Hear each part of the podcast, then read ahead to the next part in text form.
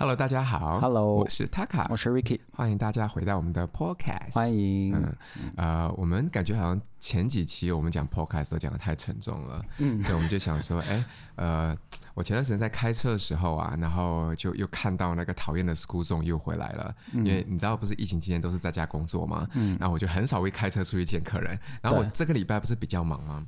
所以我就干脆就直接就啊，就每天几乎每天在开车，然后都会啊卡到啊有 school zone，就是啊呃跟大家解释一下什么是 school zone，就是在那个上学澳洲臭名昭著的 school zone，对，在上学或放学的期间，然后啊。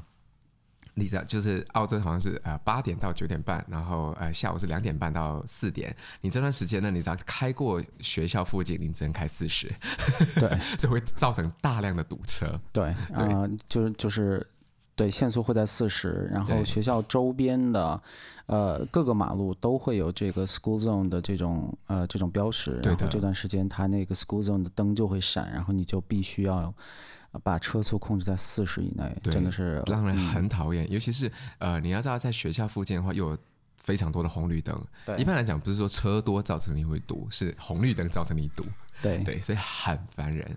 然后啊、呃，然后又前段时间跟 Ricky 在讨论，就是啊呃，呃，就是这两疫情内的这两年的大学毕业生们，非常的可怜可怜。对对，因为之前我们在 podcast 里面有聊到过这个，对对对对对对。然后他们没有办法跟正常在大学一样跟别人一起你知道交流，然后出去的时候也是，就真的是我真的觉得我想不到，除了 IT 做 IT 的人之外，就是他现在出去面试会是什么样一个心情？嗯，你懂我意思吗？就是如果你是做 accounting 的话，然后你去那边，然后大大家还是会享受那个。办公室氛围，但是你是刚毕业生，你你你也不知道你自己该说什么话。对，意思就是说，你怎么回事？你今天 对不起大家，我毕业绕着话题 绕了老半天。你今天一开始我还想到，嗯，今天塔卡打算就是正入直直直接进入正题，结果绕半天说不到点上。我喝口水，对不起。哎呀，那个鼻炎让让让我整个脑袋都没办法想。对，既既然既然现在已经已经已经离题这么远，就顺便说一下，塔卡这两天正。在呃遭受非常严重的鼻炎，对啊、呃，然后就说话都非常的困难。然后非常奇怪的是，我不是上一期的 podcast 跟大家说我的脸上长了痘吗？对。然后我现在稍微好点了，然后 Taka 脸上长了一堆痘，对，大家看得到，跟中了梅毒似的。对是吗？梅毒会长痘吗？听说是，对是吗？听说列宁叔叔长了很多痘。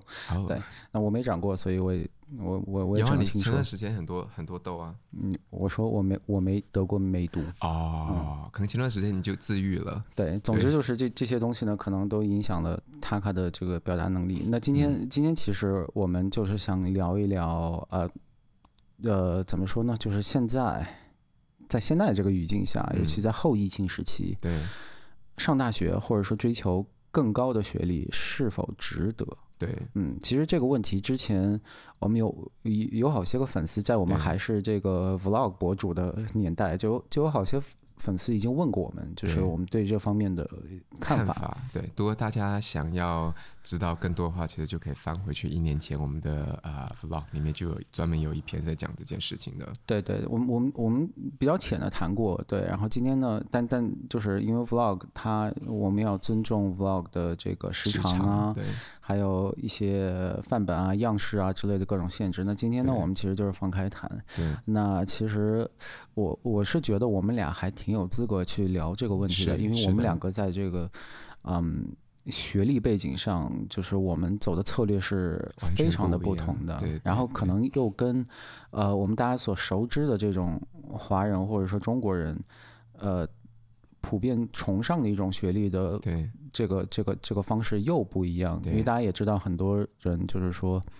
总是觉得这个学历越高越好，对。然后，反正我身边大部分人本科毕业之后，基本上他不会真的去考虑这个问题，说我接下来该怎么办？他们直接就是 by default 就直接去考研了，对对，或者说出国读研，对对。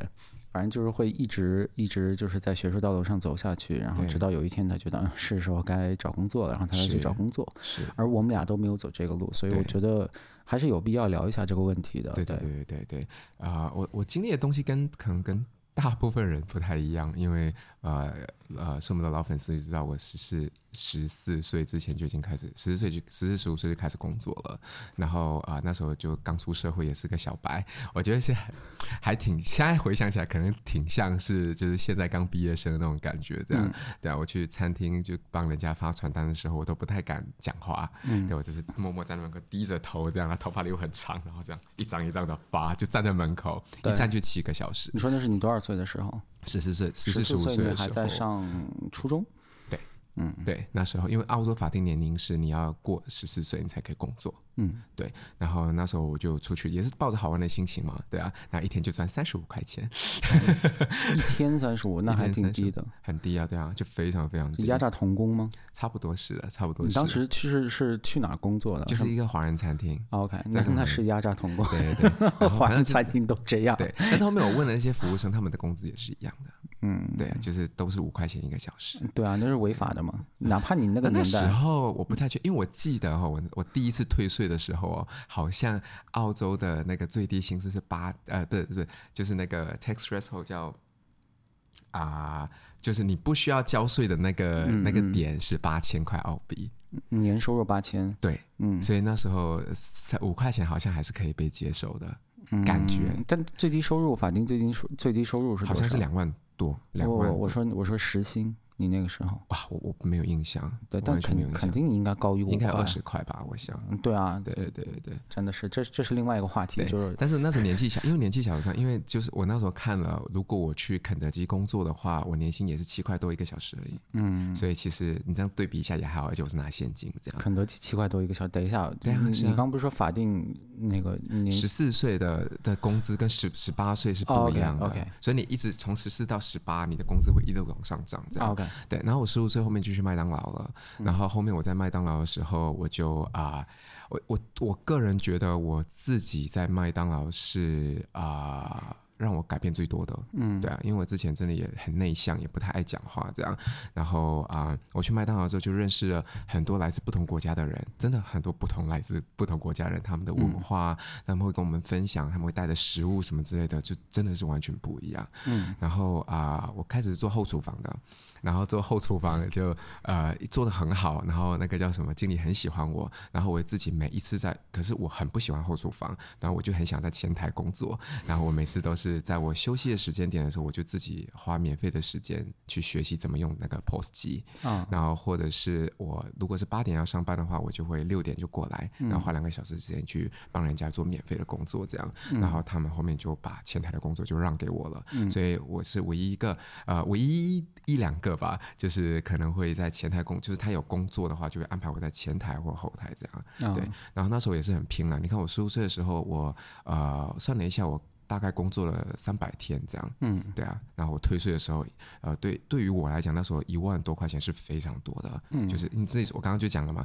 八千块钱是法定的最低的，你不需要交税，然后对对一个十四十五岁的我来讲，已经一万多块钱了，嗯，然后那时候的二十岁以上的人的最低工资是啊两万啊一万八，对我是很靠近那个点了，就代表我工作多少，嗯，对。所以这样的形式呢，对我这对我来讲，做就已经造成了呃，我很喜欢工作，而不是读书。读书对我来讲就是 part time。所以你十四五岁的时候就已经就是意识到你其实可以赚钱，而且赚不少。是的，是的。嗯、然后啊、呃，那段时间啊、呃，然后我十六岁就搬出去了，嗯、就就因为自己有稳定的工作，然后也有呃有稳定工作、稳定的收入，然后也能。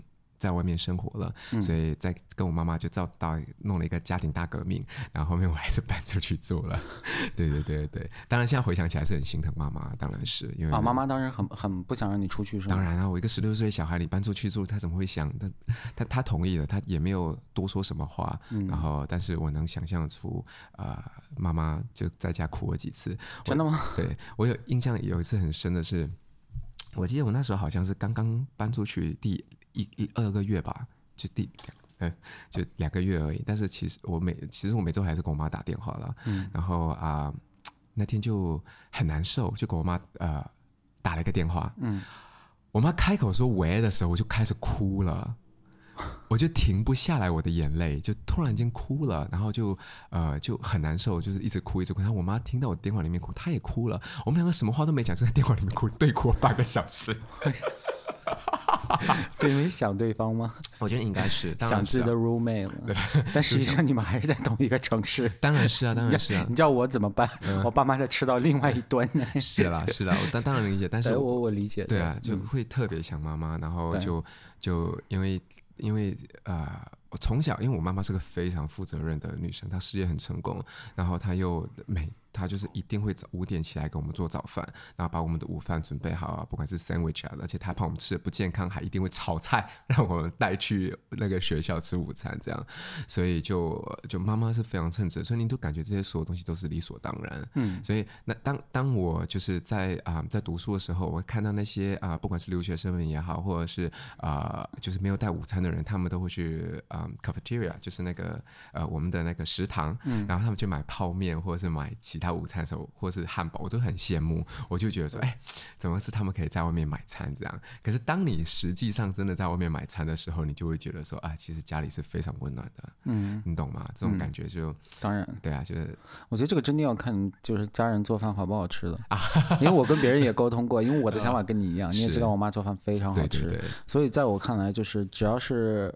不是我妈做的饭，对我来说都是一个 downgrade。对，就我我我，我的脑子就已经形成了这个概念，你也是一样的，对吧？是是是。然后，但是我我也跟一些就是可能运气不太好，然后可能就也是很优秀的妈妈，但是做饭不太好吃的这些人的孩子沟通过，然后他们就觉得可开心了，他们说：“哦，我的天呐！”因为我当时读的十行，那个十行北航嘛，我当时读北航，然后。呃，就还真有很多同学就说：“哎呀，这食堂太好吃了。” 但是你要知道，我们的食堂跟你们的食堂是完全不一样的。嗯，你们还有什么？可能还可以做个三菜一汤或什么之类的，你知道？我们就是个，yeah, 我们就是个汉堡或者是一个杯面、泡面这样。但你知道，我是因为那个时候我要吃清真食堂。然后北航，哦、北航有什么六七八个食堂嘛？嗯、好像有好好多年前了，反正反正好多食堂。是，所以如果你没有这种忌口啊什么的话，其实你选择是很多的。但是当时我就是还是只去清真食堂的。是，嗯，然后。就只有那么一个小的食堂，是是是。而且听说这个食堂确实是比其他食堂好吃一点，所以所以就是其他的同学没有忌口同学也会过来跟我们竞争，嗯、所以当时想吃上想吃想吃上一口饭还挺难的，对。嗯、然后，但是就即便他们觉得好吃，但在我看来就是还是没有妈妈做的好吃。一是就就能下咽，不是那种难吃啊，对但但不至于多好吃。然后其次就是我最大的一个。对对，北航清真食堂最大的一个意见就是他们的菜基本没有变化啊。我懂我懂，但食堂是这样嘛？就是我做我我可能做十道菜，然后每天都是一模一样的。对对对，吃多了也吃腻了。都是一样的，而且他们那个可能那个食堂是那个就是一些北京的回民去做的，所以他是那个他的他的菜单的设计呢，就是一些北京回民菜。是，嗯嗯。反正，在清真菜系里呢，北京回民菜可能 在名声上要稍微排后一点。我懂，我懂，我懂，我 懂。比如你一说清真菜，对吧？新疆菜大家都爱吃，然后比如说像兰州拉面呐什么的，大家也都爱吃。对。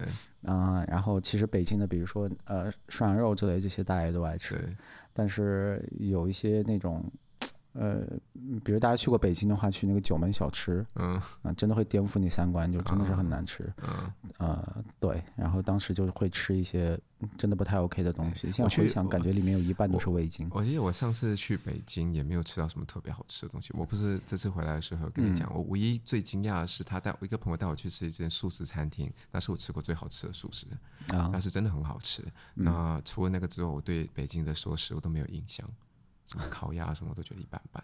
我觉得你可能，嗯，而且我是非常地道的北京人带我去，还带我去逛四合院，就进去别人四合院里面看。这就是你的问题，你不能让非常地道的北京人。是吗？我觉得现在北京人听到我说这话，也得气死了。但是，什么卤煮什么那些我不吃啊，什么炒。小小的跑个题啊，就是我觉得这是一个就是那种。大都市共有的一个难题，你们就是吸引移民的地方共有的一个难题。比如大家都会吐槽说，英国的英国没有美食，什么英国黑暗料理之类，你肯定在网上也看到过很多，对吧？那个什么仰望星空之类的一些黑暗料理菜，嗯，对。但这个实际上呢，我觉得它，嗯，它是一种误解，嗯，那就是因为这些地方，像北京、像伦敦这样的地方，它会汇聚四面八方的人，嗯，大家都去那里，所以你在这里能吃到各地的美食，嗯。而那些各地的美食，某种意义上就变成了北京菜，明白我意思吗？它会变成一个当地的食物。嗯嗯。然后，嗯，然后另外从一个 marketing 的角度来说，比如说我现在新开一个餐厅。然后我肯定是尽可能把它往那个最流行的方向去弄，比如说，呃，现在大家都爱吃川菜，那我会尽量的说我的菜，哪怕是个创新菜或者什么的，我也会尽尽量往川菜上面去贴。对对对对对。所以辣椒之类的。所以在这些地方，就是你知道，美食文化是一个动态发展的一个一个一一个过程，就是大家都在一步一步的在去完善。是。那。什么东西会被忽略呢？就反而就是一种北京菜，或者说伦敦菜，你知道吗？就明白我意思吗？我说你去伦敦，你能吃到全世界最好最好吃的法餐，最好吃的日料，你什么都能吃到。就是没有人会想着说，我今天开个餐厅，然后我管它叫 British cuisine，对，没有人会吃。我懂，我懂，对对。澳洲也没有啊。对，啊，yeah，对对是的，这样。对对对对，所以就是跑题了。对，真真的是是跑题，但就是呃。你你让地道的北京人带你去吃，我觉得会有一点问题。我感觉我刚刚刚在讲说我的那个职业生涯的时候，就还不如就我们刚才讲美食，美食还卡了这个整整快十多分钟在 废话。对，好了，继续，我们我我们我们稍微往正题上靠一靠。所以，然后啊，你当时出去了，然后不就哭了嘛？对对对，还回去，然后然后后面我就啊还是继续的就在外面住，然后呃因为。呃，我后面呃十六十七岁的时候，就你已经开始准备要高考了，就是我们是第我们是 eleven，就十一年级跟十二年级，其实那段时间是你开始要发奋的时候了。嗯。然后，但是因为由于我还要在外面住，所以我的工作变得很，呃，就会就就两边会变得压力非常大。那我当下就决定了我要退学，所以我那时候就啊、呃，我那时候就读到一半之后，啊、呃，我就从那个高中退学了。嗯。然后我我我。报了，就是在 TAFE，就是我们这边的呃类似技术学院的那种、嗯、呃的一个校园，然后它里面是可以把你的高中的那个文凭给读完的。TAFE 应该相当于大专，大专吗？应该是相当于大专，对。反正它里面很多，你可以学美法什么什么什么都行了。嗯，对。因为技术学院相当于中专，TAFE 相当于大专，哦、但是但是你说的那个 TAFE 在澳洲，在澳洲你在里面是可以选修你你的高中学业，学然后把高中的 diploma 拿了的。对的，对的。它这一点跟国内有有有所不同，对对对，给大家解释一下。就是它是它其实跟高中是一模一样，但是你没有所谓的啊、呃、校园生活。那我们就像我之前有分享过，就是我们校园生活，我们是每周二下午或每周三下午，我们就会集体一起出去玩，嗯，然后一起去运动，然后或者是啊。呃啊，学校能把麦克风稍微往你自己方向靠一点，可以，可以，可以。对对对。然后我们会啊、呃、一起安排啊、呃，反正就很多活动啦。然后你当然最重要的是你跟别人交流，嗯，对啊，这是最重要。但是你在 TAFE 读高中的话，就有一点点的不一样，就是你跟你的啊呃。呃同学关系会非常的疏远，嗯，因为大家其实都是几乎都是有工作的，那有些年纪都偏大，嗯、我们那边最大年纪有四十多岁、五十多岁，我都有看到过，嗯，对，然后他们还在啊、呃，就想把这高中学历拿了，嗯，然后他的啊、呃，他也是。呃，它虽然不是像我们传统的，就是高中你是呃八点上课，然后九点呃三点下课这样，然后你的时间你可以自己选，你要你要修什么课，你也可以自己选这样，然后他跟着你，你可以跟着你自己的时间安排去选择你要的课程，就类似有像大学大学选课。嗯，对，你就选择说哦，我这个要时间，不是大家去抢时间吗？对，你你就是相当于在用一个大学的方式在读高中，高中对对对对对。然后后面我就完成了学历，然后也完成了那个啊，就是也在读书，呃，也在边读书边嗯边工作这样。嗯，然后啊，我结果啊，高中毕业的时候，后面我就啊转找到了 full time 工了，我就已经有正职工作。我十八岁的时候我就开始那个全职工作了。嗯，做什么呢？啊，那时候是在啊机场做一个啊。啊、uh，专门帮门就是专门帮别人做 promotion，反正就是 anyway，就是就是我我们可能今天公司接了这个矿泉水，然后我们就开始要推广这个矿泉水，这样就在、uh, 就在机场里面，对对对，在机场里面专门做这些的。嗯、然后啊呃，然后完了之后呢，我就啊呃，呃去把大学给补上，然后但是我那时候问我妈说，我大学想学什么？我跟她讲说，因为那时候那个叫什么啊啊。呃呃呃，新南威尔，新南威尔士大学，它是呃，那那个叫什么？是澳洲叫什么？Fashion Design 算是比较出名的。嗯。然后因为我专门自己的学院在搞 design，然后我就想说，哎，要不我就读 Fashion Design 好了。结果我妈妈跟我讲说，不行。她说，因为我妈妈那时候已经开始在做啊、呃、房地产了，然后她就跟我讲说，不行。她说你做这个在澳洲，我说我不管你你要不要就是做房地产，但是你在你在你在澳洲你要读 Fashion Design 的话，你绝对会。吃不上饭。嗯 他说：“如果我你说我们是在美国，在纽，他甚至这样跟我讲，他说如果你是在纽约啊，你在伦敦啊，或者是你在欧洲这种大城市，那你读就算了，你在那边读你要去哪？”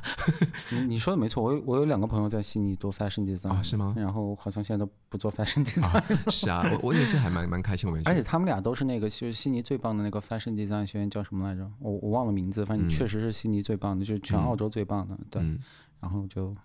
Anyway，反正我没有读上，嗯、然后后面我就呃选择了 digital media，就是呃数位传媒。嗯、那我在数位传媒上面呢，那我是啊呃，呃怎么讲呢？就啊。呃啊，读的也不是很认真，其实就是真的读不真，因为我工作能看得出来，对，对跟你跟你一起拍了这么两年的视频，能看得出来你当时读的不太认真，真的很不认真。然后就是我们那时候要画画，然后要设计什么东西，我几乎都是说哦，决定要写作业，我就赶快就把画给补上，然后补上之后我就就把作业交了这样。然后还有一半都是同学的帮忙，就是帮我把这 怎么怎么把这个东西给送上去之类的，对。嗯、然后啊。呃啊，后面我就开始决定休学了，我就不打算继续读了，因为我后面又找到一个更好的 full time 工作，就在品牌店工作。嗯，然后啊、呃，那时候的年薪对我来讲说还算是挺满意的。嗯，然后我就就决定说我想休学，然后想说在啊、呃、想拿学历的时候我再回去大学拿，嗯、然后结果没有想到我在啊、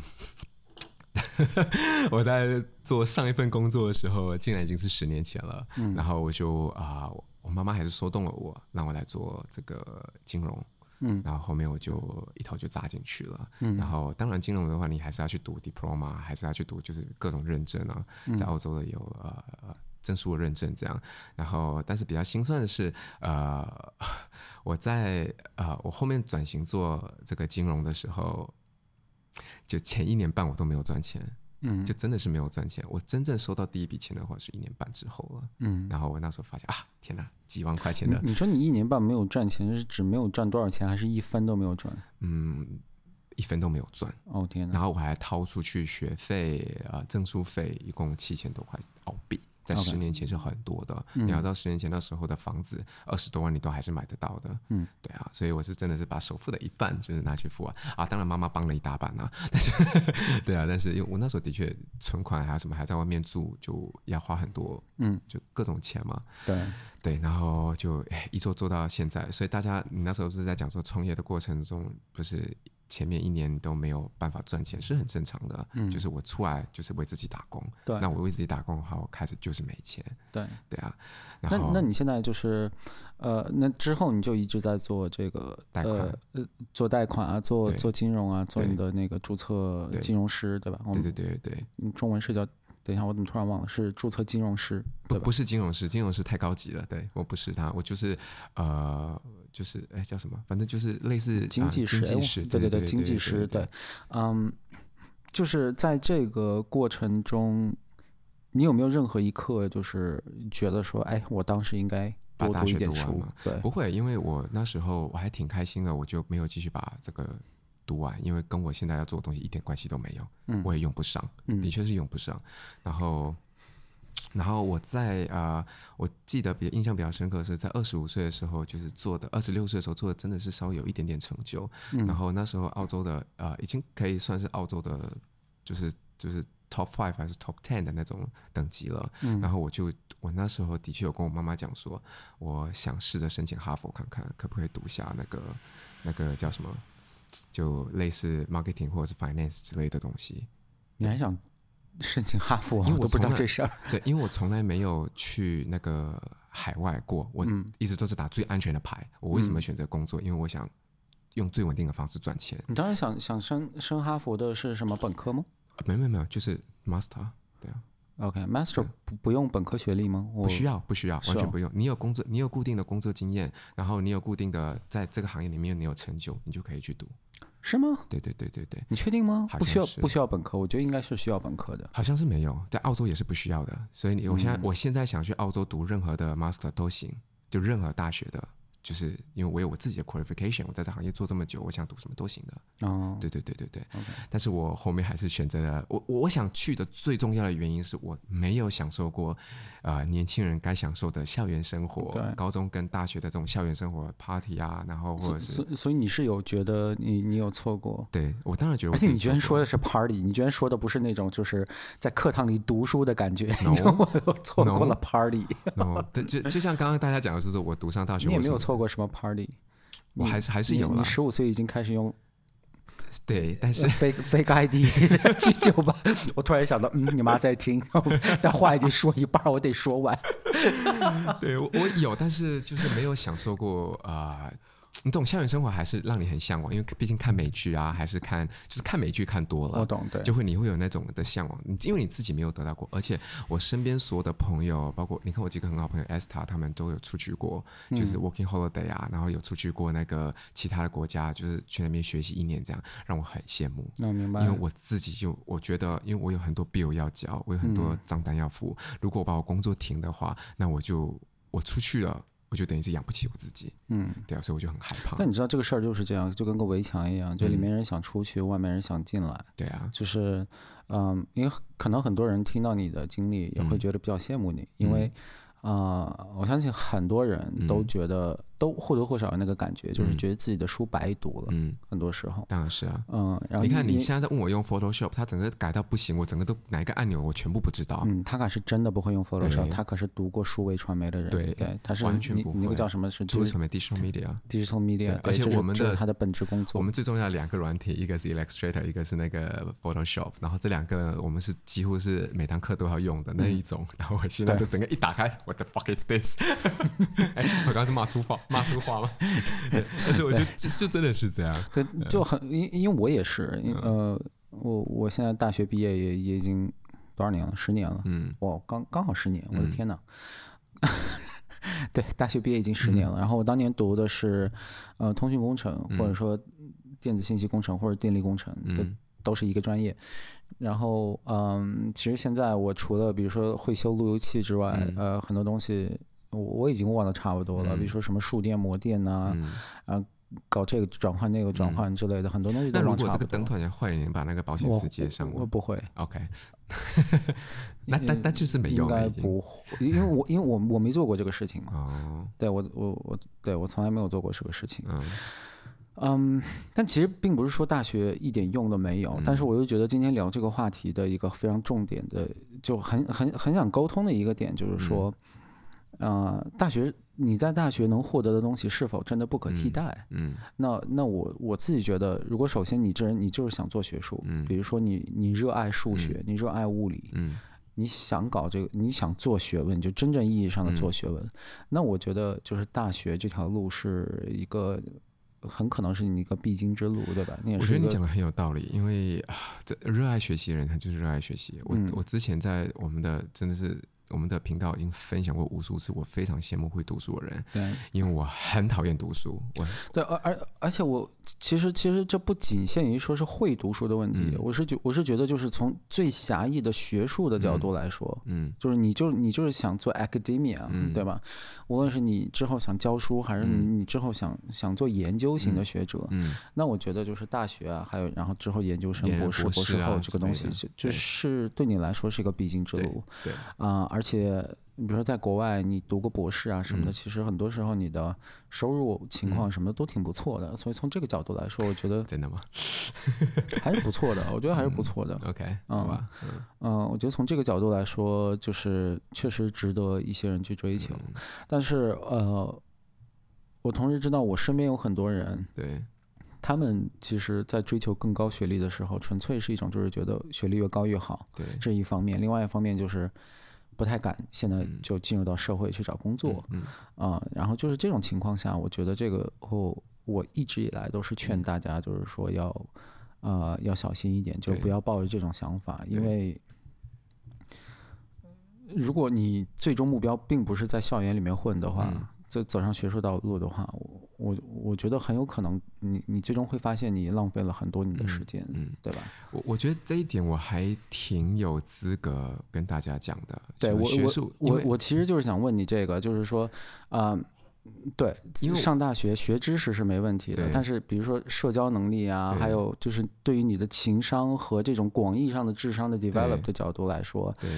呃，我就想听听你的你的这个亲身经历。当然是，我我讲的不是我自己啦，当然是我很我我现在很开心，我这个有份好工作。但是我因为我你知道，帮别人申请做贷款的时候，不管是商业或什么之类的，嗯、你会看到他们的工资、他们的他们的职位或什么的。嗯，很多读研的人就是在澳洲就是拿五万多的工资。嗯，对我有呃比较一个极端的例子好了，就一个。呃，一个女生，她是呃，她是我一个客人，然后她是呃大学毕业，而且她并不是名牌大学毕业，她是呃 Western Sydney，嗯，对，好学校，但是不是名牌大学，对吧？就榜上不会有名的那一种，四星还是多少？然后啊、呃，她就呃自己读完，她就专门学 IT，她就只做 IT，但是她自己很努力，然后但是她很努力给自己找工作，所以。他在他的他几乎所有的学识都是在他的呃工作环境下学到的，而不是在学校。嗯嗯、所以呢，他第一年的工资出去的时候可能是六万，一点一点一点上去，花十年的时间，他现在几乎是我所有客人中工资最高的，应该有三十还是四十万澳币了。现在年薪他没有澳洲是很高，非常高，他没有拿任何的那个就没有。读任何的研也没有读博士。嗯，给大家给大家一个呃一个一个 context 啊，就是一个语境，就是在澳洲，嗯、澳洲的平均收入在全球都是属于非常高的，非常高的。但是澳洲的一个特点就是这边是一个高税收、高福利的国家。对。对嗯，所以有钱人呢、啊，就是做生意的，咱们不讲，就是靠靠。固定薪资过活的这些有钱人的工资不会特别高，没错没错。对，所以刚你说到的四十万对吧？四十万都已经很少很少见。你里面十八万是要交税的，嗯，就是等于是你拿到是税前，对对对对，你拿到你基本一半就没了，一半没了，对啊对啊。对，所以呃，你你看，如果如果你税后是差不多二十万的话，其实人民币不到一百万。对对，这个嗯。对很多做小型生意的来，他们觉得，呃，其实从国内的北上广的角度来说，这个工资是一点都不高。对的，对的。对，之前我们有聊过，我的一些朋友，比如说做，呃，做 management consulting，或者说做投行的这些，大学毕业就能赚到七位数是很正常的，一年。是的，对对对。对，然后，嗯，大家也知道后我我的职业的后期，我是就开始创业啊什么的，所以，所以就是呃，对我就是创业给自己打工，但是。在那之前，我最后一次接到工作 offer，嗯，那是我在二十六七岁的时候吧，嗯，呃，给我的 offer 是年薪六十万，嗯，呃，都觉得太低了，六十多，我当时呃没有觉得特别有吸引力，嗯，但是哇天啊，如果是换在澳币都那时候是十万呢，如果你是二十六七岁就是。嗯呃，二十年前那时候是真的非常的，嗯、非常的吸引力。二十年前啊，我差点就摁过去了，知道吗？对，是非常有吸引力的。哎，拜托。对，所以所以如果如果就是对于特别有钱，然后薪资特别高的人来说，嗯、澳洲是很没有吸引力的。就就给大给大家就是稍微介绍一下，就是澳洲这边薪资的一个语境。对对对对对。当我们看到这种年薪三十万，然后其实二十万就已经是真的很不错了。对。对对，然后很多你知道，我很多客人都是博士后。后，那博士后他们的、嗯、他们的收入就真的是六位数刚起，嗯，六位数刚起那么一点点而已。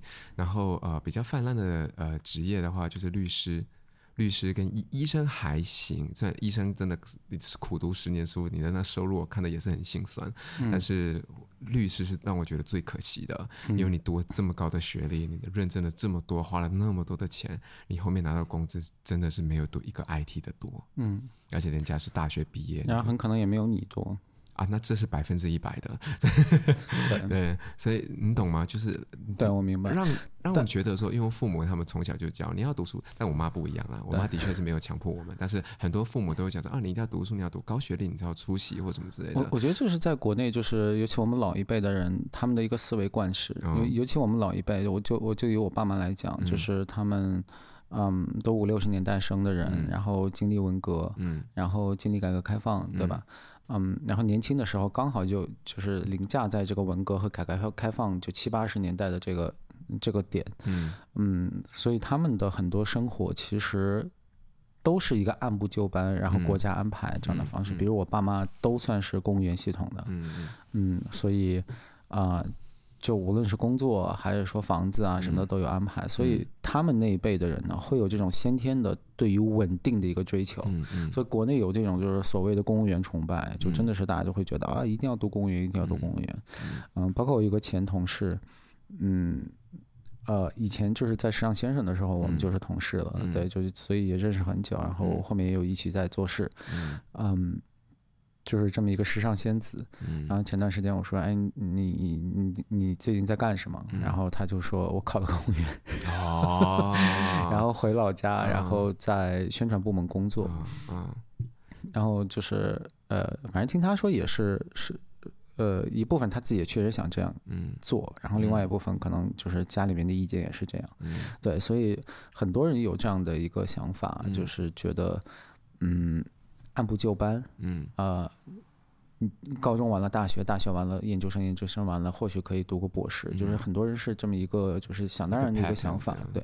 但是我自己就会觉得现在这个情况可能真的没有这么简单了，对。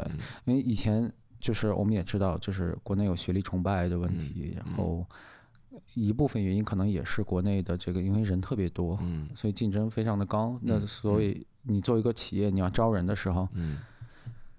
你你要先想办法刷掉一批人，对吧？不然你根本选不过来。嗯所以那怎么办呢？我们就说硕士起，对吧？硕士以下我们就不招这种。对，那可能某种意义上 make sense，但是我觉得现在这个意义已经越来越有限了。对，我其他国家我不太敢讲，像中国事情我完全不了解，美国什么我都不太清楚，因为我毕竟没有全面工作过。但是澳洲的话，啊，你永远都是经验大于学历。对对，这是最基本的。大家要知道，就是如果我们只看这个年龄段，就比如说十八岁到二十岁之类这种年龄段的话，中国的这个。受教育程度应该是，我我现在没有具体数据，但肯定是属于很高的，对对对，肯定属于很高的。然后在澳洲这些地方，澳洲啊、美国啊，可能可能欧洲也是这样，欧洲我不太了解。呃，这个绝对数是比较低的，因为在这个国家，大家没有那个概念，就是说我一定要读大学，嗯，或至少说研究生，大家是真没有这个想法，因为研究生英文叫 master，对吧？那真的就是大师的意思。对，所以在你读研究生之前，这里人会先自问自己一个问题：你想不想成为这个行业的大师？嗯，对吧？嗯，那对很多人来说，其实答案很简单，就是不要。嗯，你干嘛要成为这个大师呢？嗯，对吧？你说我 Master in Engineering，感觉我感觉没有必要。对，所以很多人就是，而且而且还有一个问题就是说，现在其实其实刚才我们已经聊到这个问题，就是我们很多能学到的东西。嗯。或许以前只能在大学里学到，对，但是现在已经不是这样了。对，这我是百分之一百相相信的。对，因为因为我觉得过去十几二十年发生的一些很多的这个变化是，啊、嗯呃，是可能老一辈人完全没有经历过的，嗯、就是比如说互联网崛起啊之类这些。虽然我们现在觉得好像互联网在我们附近，就在我们身边，我们已经很习惯这事儿了。嗯、但是大家要想一想，比如说奥巴马，对吧？嗯，零八年左右的时间，他在竞选的时候，他被认为是年轻人的总统，为啥呢？因为他选择用 Facebook 去竞选。嗯，就那奥奥巴马不就两个总统之前吗？对吧？就是我我的意思就是说，这个互联网对于我们生活的这个影响啊，其实这个时间是很短的。是，对。然后这个东西从这个大学的从大学这个问题的角度的显现，是最近开始显显露出来，因为你很多硬性的知识啊。你现在是完全可以在家里，或者说通过别的方式去学到的。对啊、呃，尤其是这个疫情，我觉得它更是加速了这么一个过程。对的，对的。比如说，嗯、呃，我我希望我之前合作过的一些摄影师啊、摄像师，他不会听到这个东西。但是，那国内有一些很奇奇怪怪的一些学历，嗯，比如说本科摄影师，嗯，本科摄像师，然后还有我我个人觉得最奇怪的一个学历就是那个播音工程，嗯。播音你能学四年，嗯，然后拿一个本科，我都不知道你在干什么，真的就 no offense，我 我我觉得这个学历设置很莫名其妙。四年你要干嘛？这对啊，就很奇怪。你不是相机学一学用一用，然后但是每年都更新换代。对啊，剩下不就是不就是你的美学素养的事情吗？对吗？就不知道你不看，我我觉得你看完摄影那个那个叫什么说明书不就完了吗？对啊，是这样。不知道，他们就能搞四年，比如说北京电影学院对吧？中国第一这个电影学府，对，嗯，他那里面就是有那个。个有些东西我我我觉得可以，就读什么像音乐系啊，然后还有呃设计系啊这些东西，我觉得还行。嗯，对。然后学术性的东西更新太快了。对我我我同意，但对，但就是现。因为这个这个批评不是只来自我一个人，其实现在很多人也都在怀疑说，你比如说你播音工程干嘛的？嗯，这玩意儿说难听点儿，呃，真的就是纯粹是为了就是啊、呃，把把这个呃叫什么大学受教育程度的这个率，嗯，你明白我意思吗？就是有百分之多少人有大学文凭，把这个数字弄得漂亮一点而已，因为它没有什么特别本质的意义，嗯嗯，对吧？嗯，然后像这个摄影学。的这些啊、呃、学历，因为在国内并不是说只有一所两所大学有，嗯，因为在国外也有一些特定的大学是有这些学历的，嗯、但是在国内真的是就是个大学，也百分之八十大学应该都有我刚说的那几个。但是我们的艺术学院就是就是你选择拍照可以，你选择画画也行，对，就是这样子的，对对对。嗯，对，所以我就觉得，比如说像这些东西，你现在其实完全可以在网上学到。嗯、那我自己就是个例子，对吧？嗯、我我的关于拍摄、剪片、照片、剪辑，所有东西我都是在网上学的。学的对对对对，我觉得这个东西，而且我我真觉得我的能力比那些所谓有这这方面 degree 的人要高。的确是，而且确实我。因为我在专业上我也用到了，对吧？这不是说我拍两个 YouTube 视频，我自己进行爆棚。我觉得这个这个是个重点，因为你在从零开始的时候，你你接触的互联网跟大家给你授这个知识，你是很。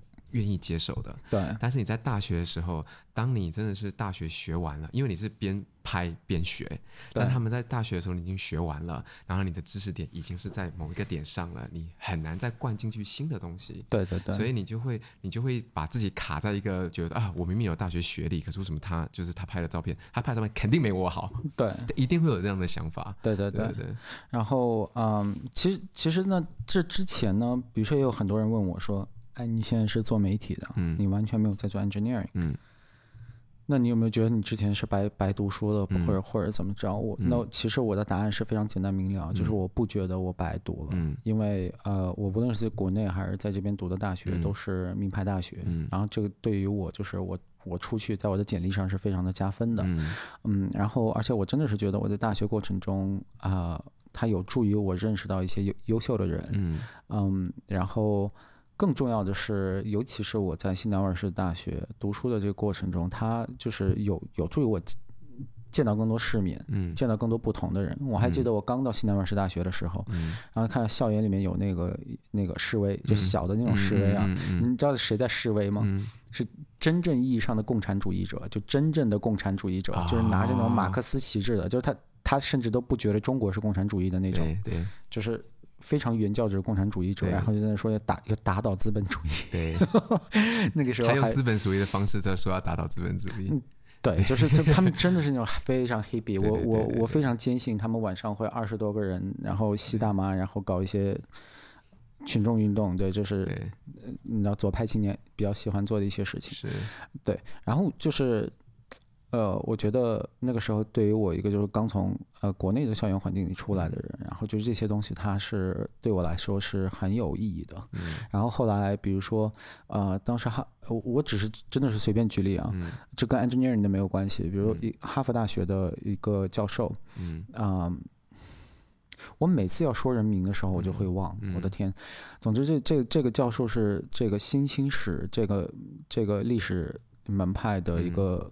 算是创立者吧，先行者。就新清史是什么意思呢？嗯、就是说清朝的历史，嗯，就是他要以一个新的方式去呃叙述清朝的历史，嗯啊，当然这个这个门派现在可能会被认为繁华，那我就不我就不讲 我就不展开讲了。嗯、但是就是我当时去听了，然后嗯，我觉得他有些说的靠谱，有一些觉得呃，至少以我当时的知识，我不太能消化之类的。嗯、就是重点就重点不是说我喜不喜欢他说的东西，重点是我能。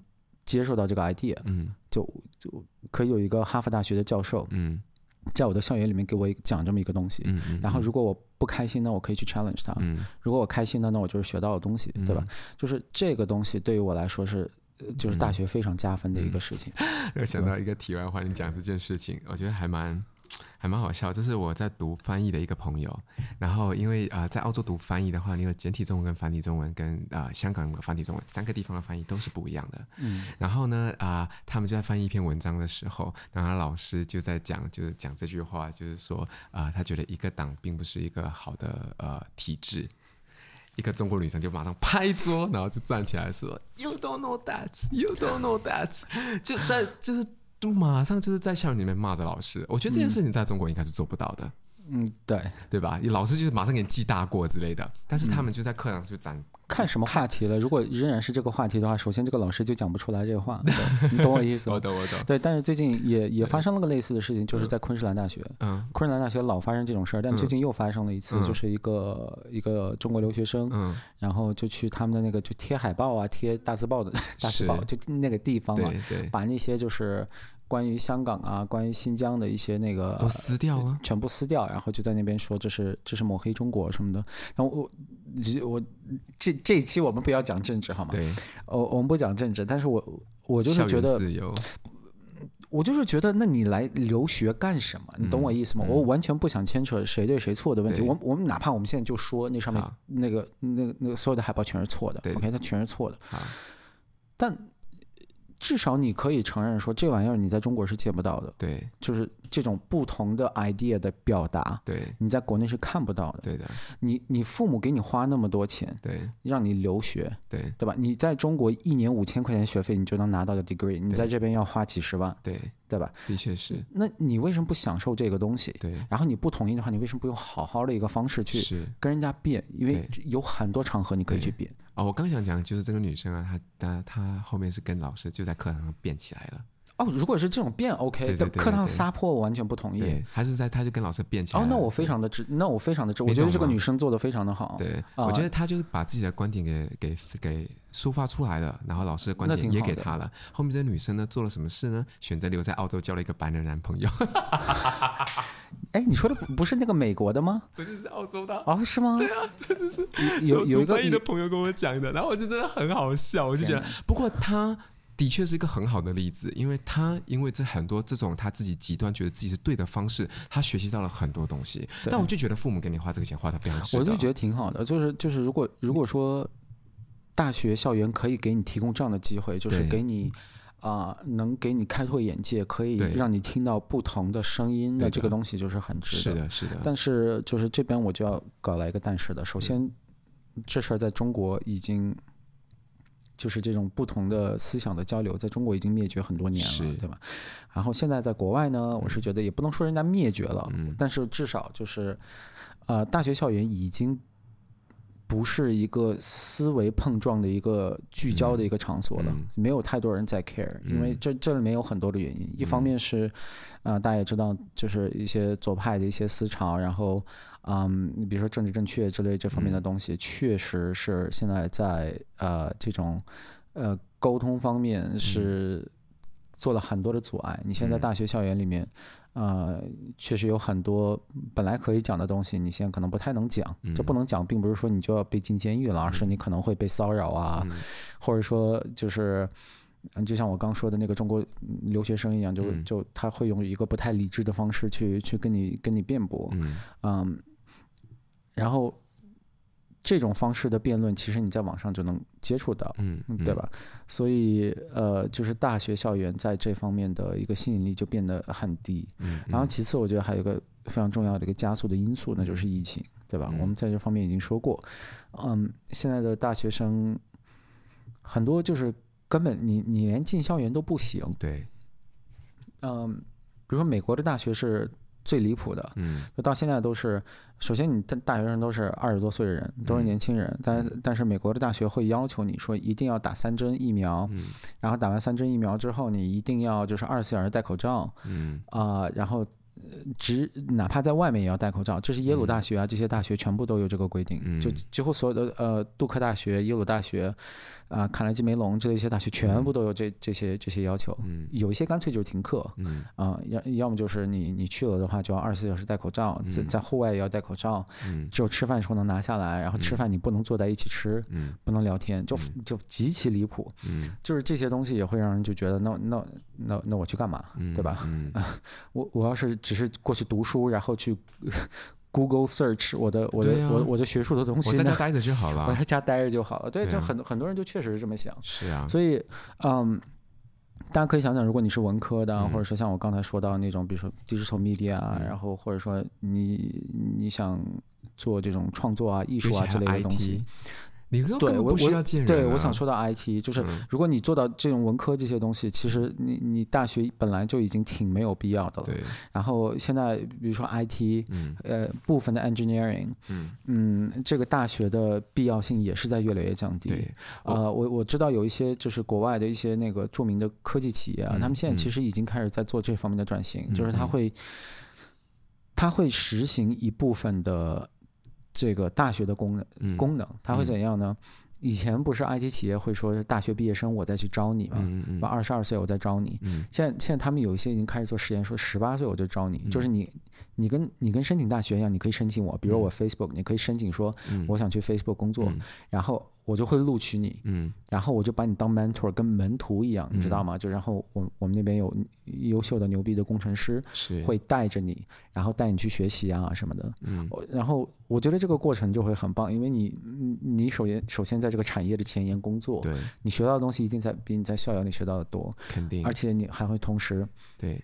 学习如何跟同事沟通啊，如何做 teamwork 啊，这些更重要的一些东西。对对对。所以这些事情都在发生，所以我现在觉得就是这个大学这些东西的吸引力确实是越来越在降低。没错，而且人是群居群居，人是群居动物，我们不可能跟团体。就算你是一个在孤独、在独立的人，对，你也一样需要去外面买 groceries，你可能需要在外面去买买你的生活必需品。这些东西都是群群居社会造成的，对吧？嗯、你不可能什么事情都那个叫什么呃独善其身。你觉得说我我自己一个人呃去弄一个农场，弄个农场之后，我在那边种种吃喝。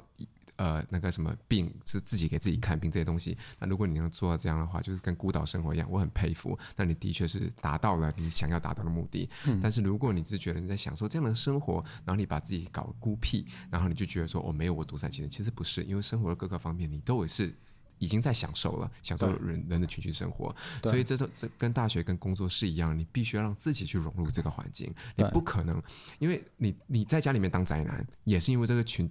群居生活给你造成的方便，让你可以在家当宅男，嗯，而不是说哦，我自己让我自己当宅男这样，对，这这是不一样，你听得懂我在说什么吗？对，这是不一样概念。而且你刚刚讲的这个十八个例子太好了，我有一个啊，我也是有个客人，他很出色，他啊，他的年薪也是也是很高，反正都是六位数以上。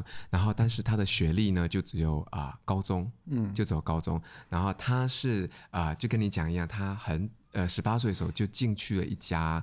呃呃，以前做 IT 的公司，嗯，对，然后我开始我是七年前开始给他做贷款的时候，他那时候呃马上要四十岁了，然后我看他工资，我说哦，我很多我就想很惊讶，因为我觉得很多四十岁的工资朋友的工资都没有他高，然后我就跟他聊天什么才发现他原来高中读完他就没读了，嗯，他就没有读书了，对。对，然后他就是他是他说他就是去公司学习，他说没有拿工资，然后就开始学学学学到现在就是他现在又换了一间公司，是这间公司 IT 部门最大的那个老板。呃，最大的那个的那个主管，嗯，你懂吗？这个就是这个就是啊，你在社会学能学到，永远都比大会大学学到东西要更多。对，对而且而且以以我自己的经历，就是说从从我大学毕业之后，然后后来。